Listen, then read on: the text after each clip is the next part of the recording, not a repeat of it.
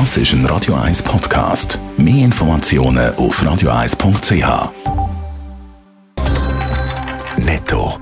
Das Radio 1 Wirtschaftsmagazin für Konsumentinnen und Konsumenten wird Ihnen präsentiert von Blaser Greinicher. Wir beraten und unterstützen Sie bei der Bewertung und dem Verkauf von Ihrer Liegenschaft. blasergreinicher.ch Dave Burkhardt. An der Schweizer Börse dürfte es am letzten Tag der Woche leicht im Plus losgehen. Die vorbörslichen Daten von Julius Berg sind der SMI bei der Eröffnung bei 11.294 Punkten und damit knapp 0,1% im Plus. Laut Cash sind auch alle SMI-Titel im Plus. Einzige Ausnahme ist Partners Group, wo 1,9% verliert.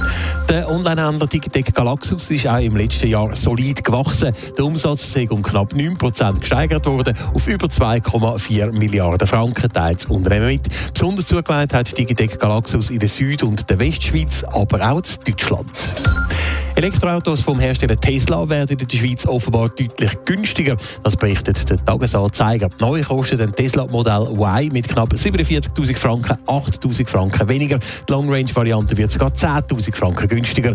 Weltweit hat Tesla im letzten Jahr 40% mehr Autos ausgeliefert als noch 2021. Am nächsten Montag ist es wieder so weit. Das Weltwirtschaftsforum WEF Davos wird eröffnet. Nach der Corona-Pandemie ist es äh, das, ja das erste WEF, das wieder im normalen Rahmen stattfindet. Dave Burkhardt. Das ist so. 2021 ist das WEF ja nach mehrmaliger Verschiebung wegen der Pandemie ganz abgesagt worden. Letztes Jahr hat es dann zwar wieder ein WEF Davos gegeben, allerdings ist es im Frühling durchgeführt worden und nicht wie sonst im Januar. Die Stimmung ist allerdings trotz einem neuen Termin in einer wärmeren Jahreszeit alles andere als positiv im letzten Jahr. Neben den Nachwehen von der Pandemie haben der Kriegsausbruch in der Ukraine oder auch die Inflation auf die Laune der WEF-Teilnehmenden geschlagen. Das Jahr probiert das WEF also quasi eine Rückkehr zur Normalität. Die Gästeliste die ist umfangreich, so haben sich so viele Staats- und Regierungschefs angemeldet wie noch gar nie. Die ganz grossen Top-Shots, insbesondere aus der internationalen Politik, die sucht man auf der Davoser Gästeliste aber vergeben. Und schon vor dem WEF gibt es wieder mal Kritik. Grund ist das mal das Reiseverhalten von vielen WEF-Teilnehmenden. Ja, weil nämlich jeder zehnte WEF-Teilnehmende der kommt mit einem Privatjet. Das hat eine Studie ergeben, wo unter anderem Greenpeace daran beteiligt war. Zahlen vom letzten WEF zeigen, dass während dem WEF im Schweizer Luftraum doppelt so viele Privatjets unterwegs sind wie bei einem normalen Verkehrsaufkommen. Und die Jets die haben CO2-Emissionen von 350.000 Autos in einer Woche.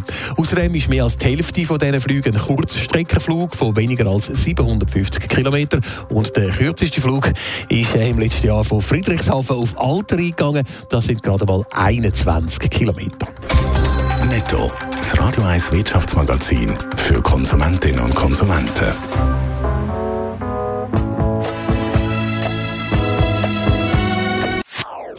Das ist ein Radio 1 Podcast. Mehr Informationen auf radio1.ch.